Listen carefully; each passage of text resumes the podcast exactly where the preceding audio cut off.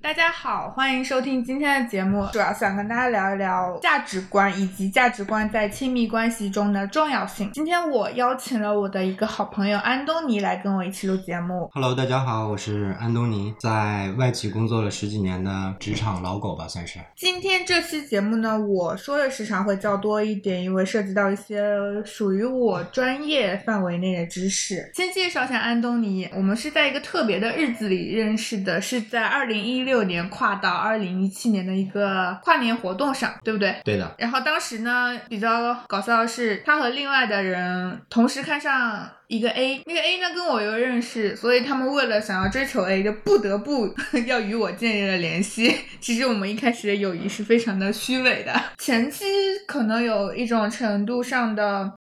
塑料友谊，但后期我可以很确定的说，应该是步入到了真实友谊了，因为我们一起经历过疏离和冲突，以及解决了这种疏离和冲突之后，有强化了一下我们的关系。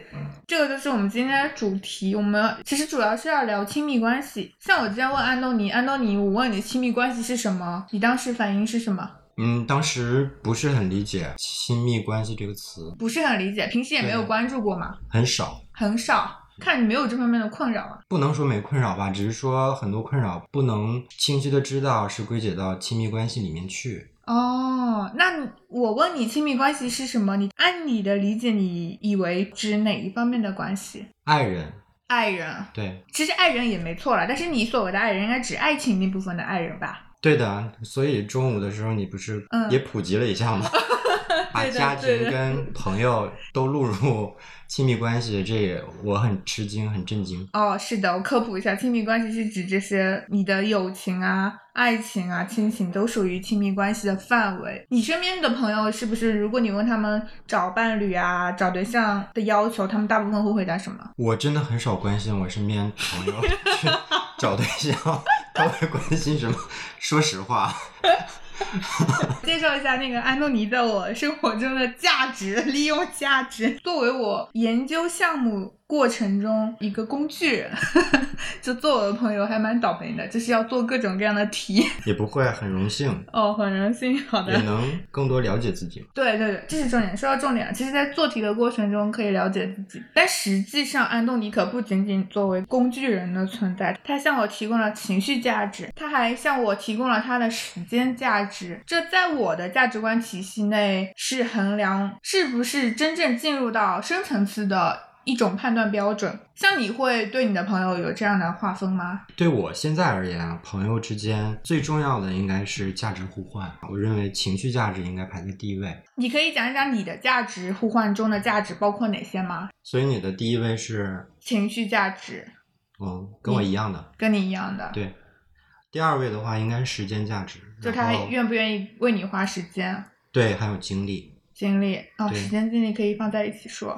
第三个就是金钱价值。其实金钱价值，我觉得非常弱，应该是。我们为什么成为朋友？我们至少在对于友情的表达上面，相对而言是有一点共识，就是情绪价值摆在首位。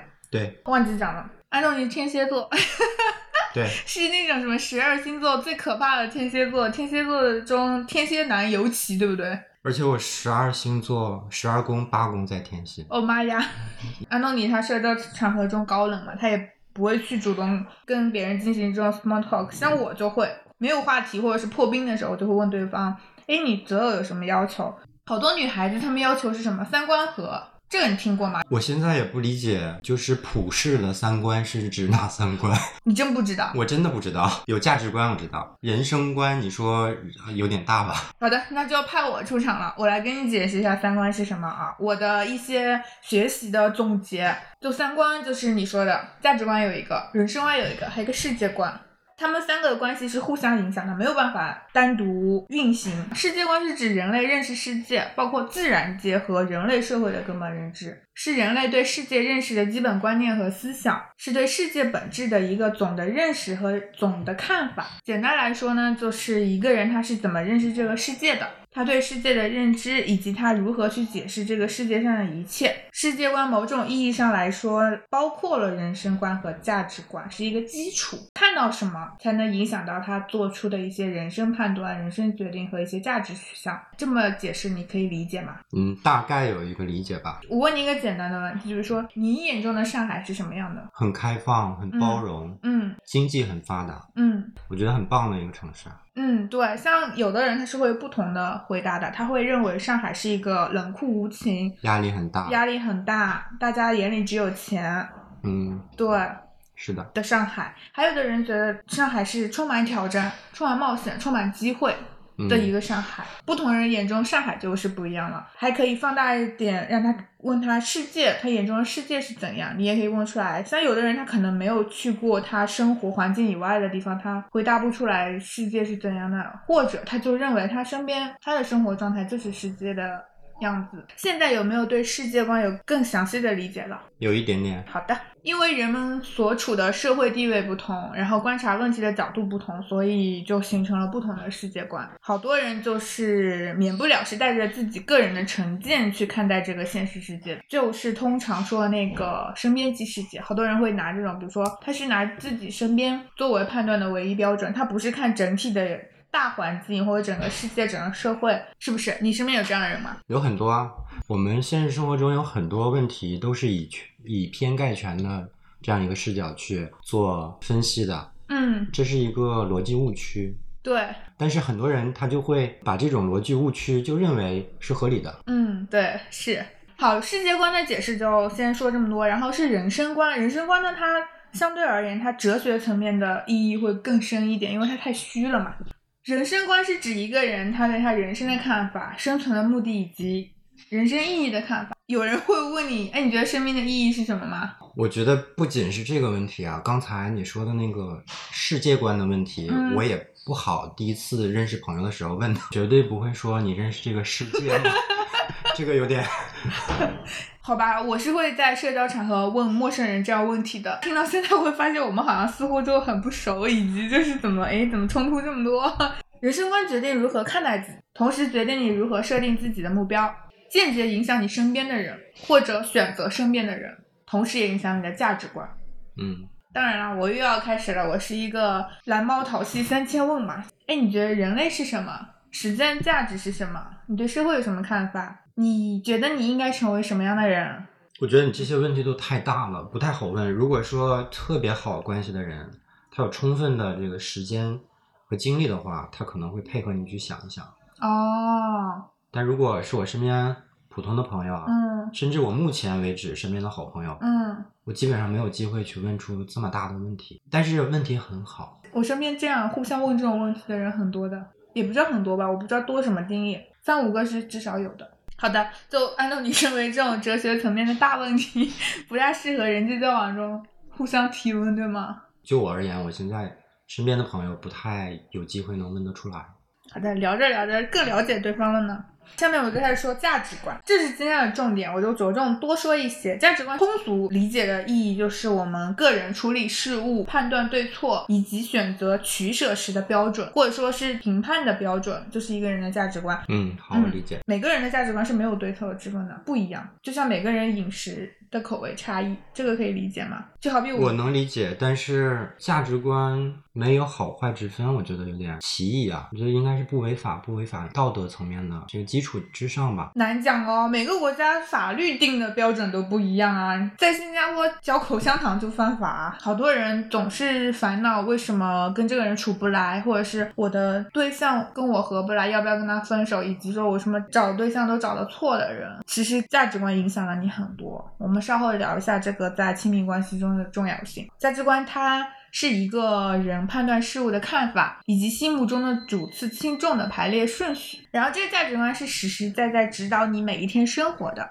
决定你如何做出每一个选择。它会直接影响你，都不超过零点一秒的思考，你就可以做出判断了，因为你的价值观已经成为你自己了嘛。我能理解，但是这种判断的话，我觉得应该是基于某件事吧。那肯定，就比如说你现在有个有夫之夫勾搭你，对，这个零点一秒可以的。但是我们做出的选择是什么不重要，你的价值观会让你立刻做出选择。嗯嗯这个我理解。那有的人的价值观，他觉得人生在世，快乐第一，他会选择，哎，那就未尝不可。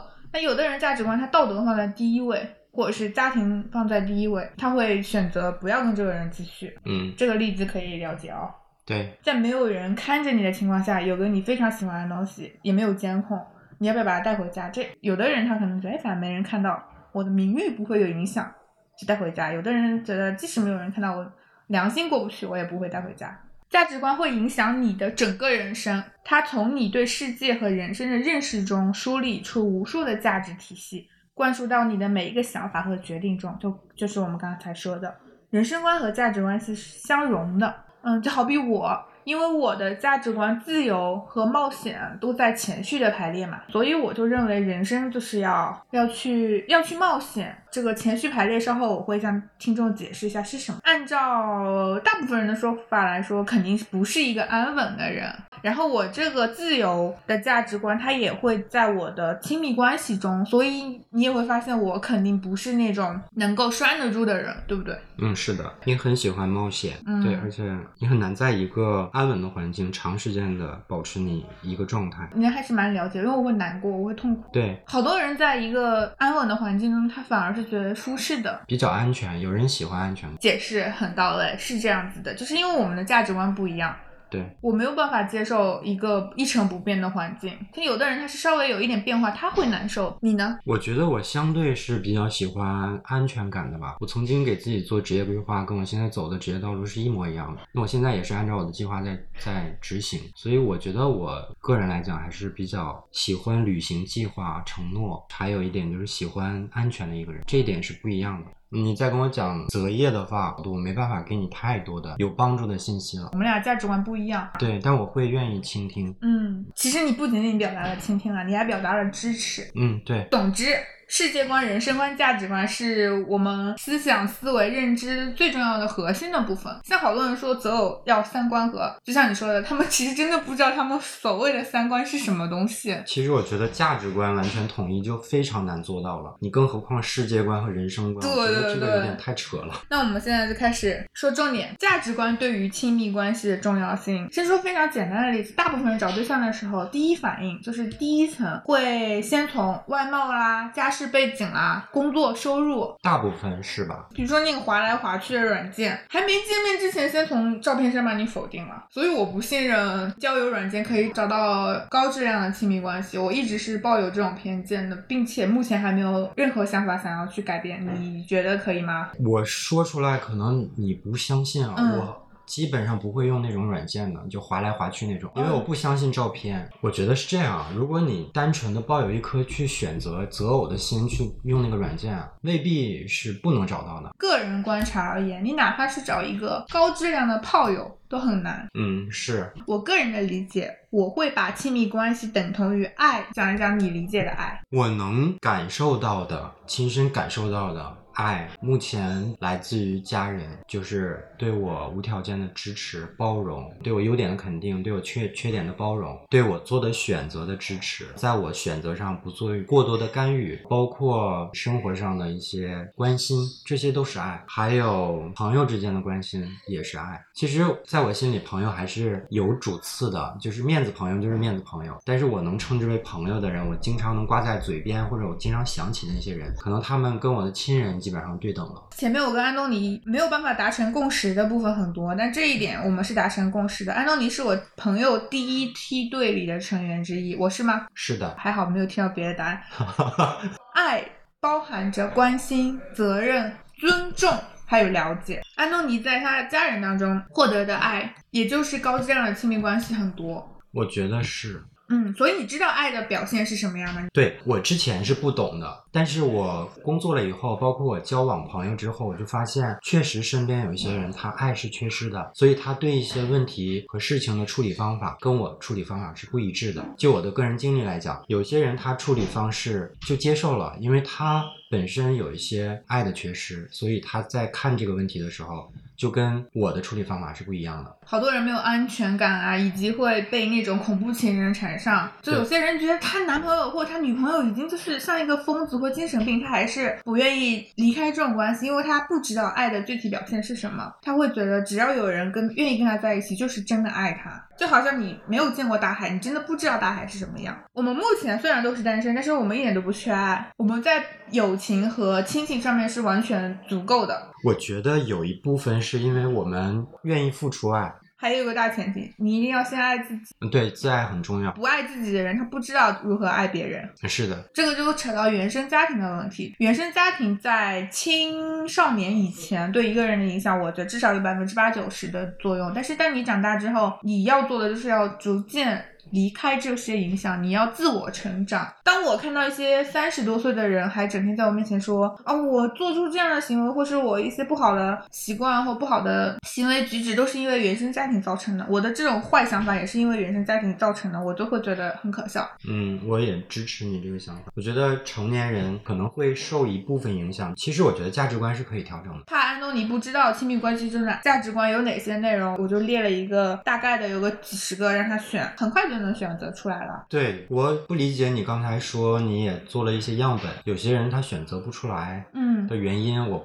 不是很理解。但是如果你让我做测试的话，有一些词就在我脑子里，所以我去找这些词就可以了。听众可能现在已经开始懵了，那说了半天的价值观具体指哪些啊？亲密关系中会涉及的一些核心价值，像信任、自律。尊重、秩序、诚实、传统啊，勇敢、卓越、开放、放松、金钱、财富、权力、地位、美、宗教等等，有好多好多。我们说一下安东尼选择了什么？像我在让别人做的时候，会让他先优先排序前五个，前五个就是都是最重要的。像安东尼前五个就是爱、幸福、健康、支持、可靠。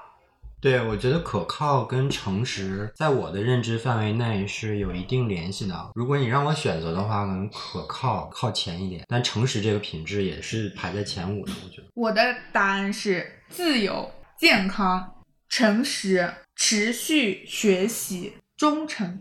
我想问一下，这个是你对别人的要求，还是这个是指你对于这段感情中你想要获得的？其实像你想要获得，就像你刚才说的，爱是要付出的。你想要获得，你当然也要付出同等的。你不可能说我只想要，但是我不会做这些，不行，这是都需要的。嗯，所以你的选择是没有改变，没有改变。有一些特质，我是对自己的要求，但我在我的亲密关系里，我不会强加给另一半。嗯，比如说你把自由跟持续学习放在了前五，嗯，但我觉得同样这个这两个品质，我要对我自己有约束，我不会把它强加给我的另一半，或者是在我的亲密关系中的另一个人。就是这样的话，对他来讲可能会比较压力。哦，你看，就是我们的价值观不一样，所以我们做出的选择不一样。但我认为不是的，因为我觉得我的前提是一段高质量的亲密关系是需要一起。嗯，长时间发展的，我一直在变，你不变，这个感感情走不走的？我好多关系从此断掉，就是因为这个，也没有好多啦，也就个两三个，至少是这样。就是我对这个世界还有探索的好奇心，我们价值观不一样，他愿意待在安全的范围内，过着他熟悉的生活，都不是什么很狗血的分手，只能说是。嗯，价值取向不一样了，就分开了。像诚实，我们俩都选了，所以我们都属于各自第一梯队的好朋友。那如果不选诚实的话，就没办法在你的择友圈子里把它排在第一位吗？他应该是排第五位吧？第五，他可能就是哦，说起来哦，那是我朋友，然后我会在后面加个括号，社交朋友，就是我认识他而已。你说的社交朋友，可能在我这边我定义为面子朋友。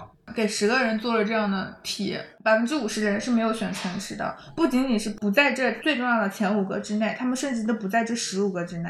嗯，我问了没有选诚实的朋友，有的人他跟我说，谎言反而可以带来快乐，诚实会带来伤害。这个话有道理是有道理，但不能放在亲密关系吧？所以这样的人没有办法跟我们建立亲密关系，但是他是可以跟没有同样没有选择诚实的人建立亲密关系的。嗯，又回到我们今天的主题，就是价值观在亲密关系中的重要性。你首先你要找到跟你合得来的人。对，所以我给新人也好，或者是刚工作不久的朋友们的一个建议，就是千万不要跟你身边的同事交心交底，成为朋友，因为职场上不存在真正的友谊的，百分之九十五以上是不存在真正的友谊的。因为工作指定是涉及到利益牵扯的，只要涉及到利益牵扯，不存在谁会让步。再重申一下，高质量的亲密关系就是爱本人。爱本人不仅仅只存在于爱情当中，很多人的爱情当中不一定有爱。对的，爱是关心、责任、尊重和了解，爱要包含这些因素。大家可以审视一下你现在所处的关系中有没有这些因素，他们是全选题。我给安东尼做的那些价值观选项的一些关键词放在 show notes 里面，大家可以自己勾勾选选，参考一下。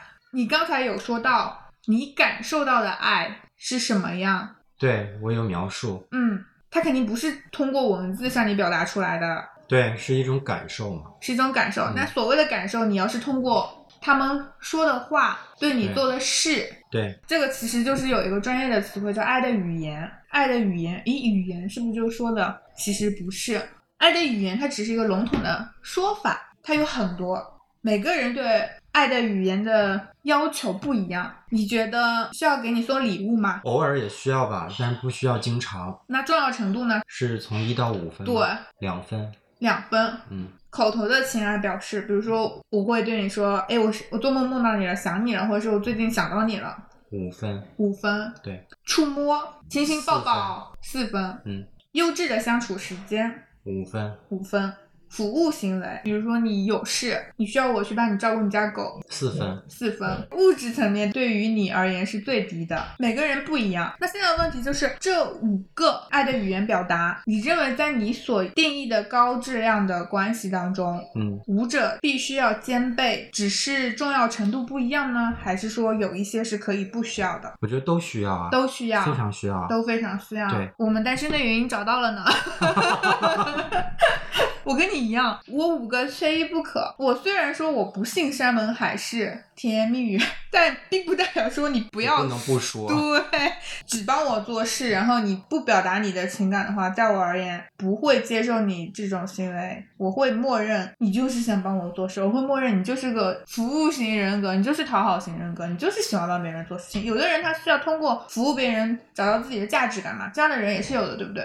有的，又回到价值观了，就嗯他认为我的爱的表现就是我帮你做事情，对我奉献我自己，我不需要说你应该懂，对他会觉得你接受了，那你就接受了他的爱，对，你就应该对他也有所他的期待的回馈。嗯。所以，这就是爱的语言的表达的一些碰撞。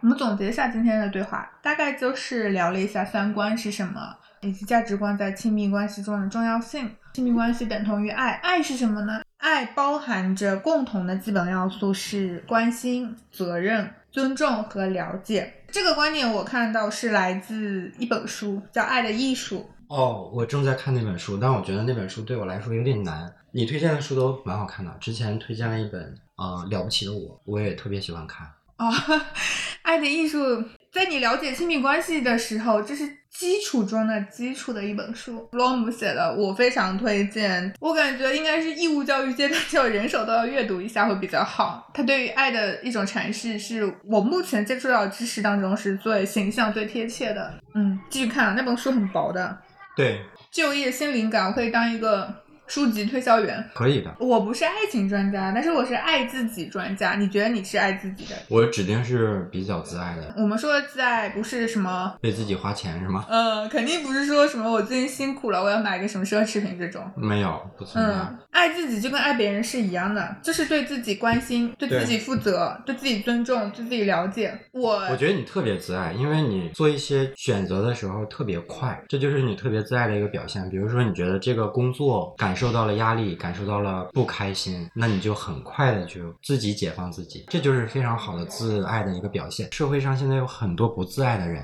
比如说啊，一个不健康的婚姻关系里面，两个人在拉扯，我就觉得是特别不自爱的表现。我不是说鼓鼓励这些结了婚的朋友，如果一旦你婚姻中出现问题，你就一定要去离婚啊！我是建议这部分人去去找到真正的原因去解决，不是两个人相互拉扯。这样的话，两个人都会变得特别焦虑、特别憔悴，导致你的婚姻就慢慢的没有爱这一部分，对不对？嗯没有爱的婚姻关系是非常可怕的。我们大部分人的身边的大部分的婚姻关系都是这样的。我身边好多四十岁以上的朋友，孩子读大学的时候选择离婚。嗯我开始接触的几个案例的时候，我发现我理解不了。嗯但后来我慢慢的去认清这个社会关系的时候，我发现我理解了，他们就是在长期的拉扯中，已经慢慢的消耗掉了亲情关系、亲密关系。就你刚才，我也是刚刚学到的这个，所以就是因为这个亲密关系里面爱没有基础了，其他的东西就慢慢的都消耗掉了。嗯，对，安东尼说的都非常好，的确是这样。婚姻也是个大议题。今天本来没有想要聊到婚姻这种东西，但既然安东尼说了，稍微说一下吧。好多人会说不敢结婚，我担心我们相处了之后，我们之间浪漫爱没有了，变成了亲人之间的爱。其实我下意识的想法是，你想多了，你们之后不一定会转化成亲人爱，你们可能会变成仇人，还有陌生人，这种成分会大一点。对，不管是亲人爱还是浪漫爱，爱这种东西可太难得了。总之，不会爱自己，基本上不会爱别人，因为你连自己都不知道怎么去爱，你怎么会爱别人呢？嗯，我赞同。你越是了解自己，你越能学会欣赏和包容别人。我对我自己人性中的那些缺点，我目前有个小爱好，就是我一旦发现我有什么缺点，我就把它记下来。好多人不是啊，好多人是双标，自己做不到还要要求别人。其实我觉得人年龄增长啊，他就是慢慢的会自己的去认识自己，嗯这是非常重要的一个过程。嗯当你慢慢的接受了自己，慢慢认识了自己之后，你才能更加多维的去看一件事儿，或者去看一个人，然后你再回头去反思你之前做的一些事情也好，行为也好，你就发现，就是因为当时你看待这个问题的维度太少了。如果维度多了的话，可能你也会原谅自己，你也会原谅对方。人得不到自己要的东西，大部分前提是因为他自己不知道自己要什么，你觉得呢？嗯是的，是的。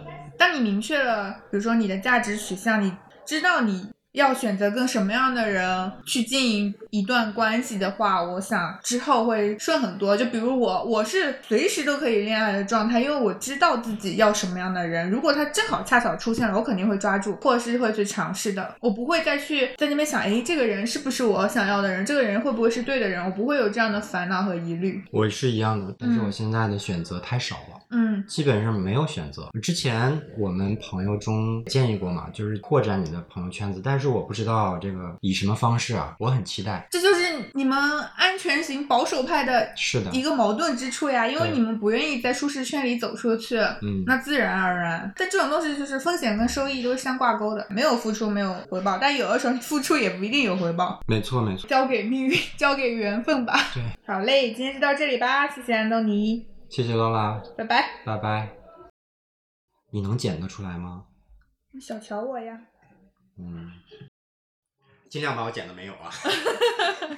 显示出你的无知了吗？好 的好的。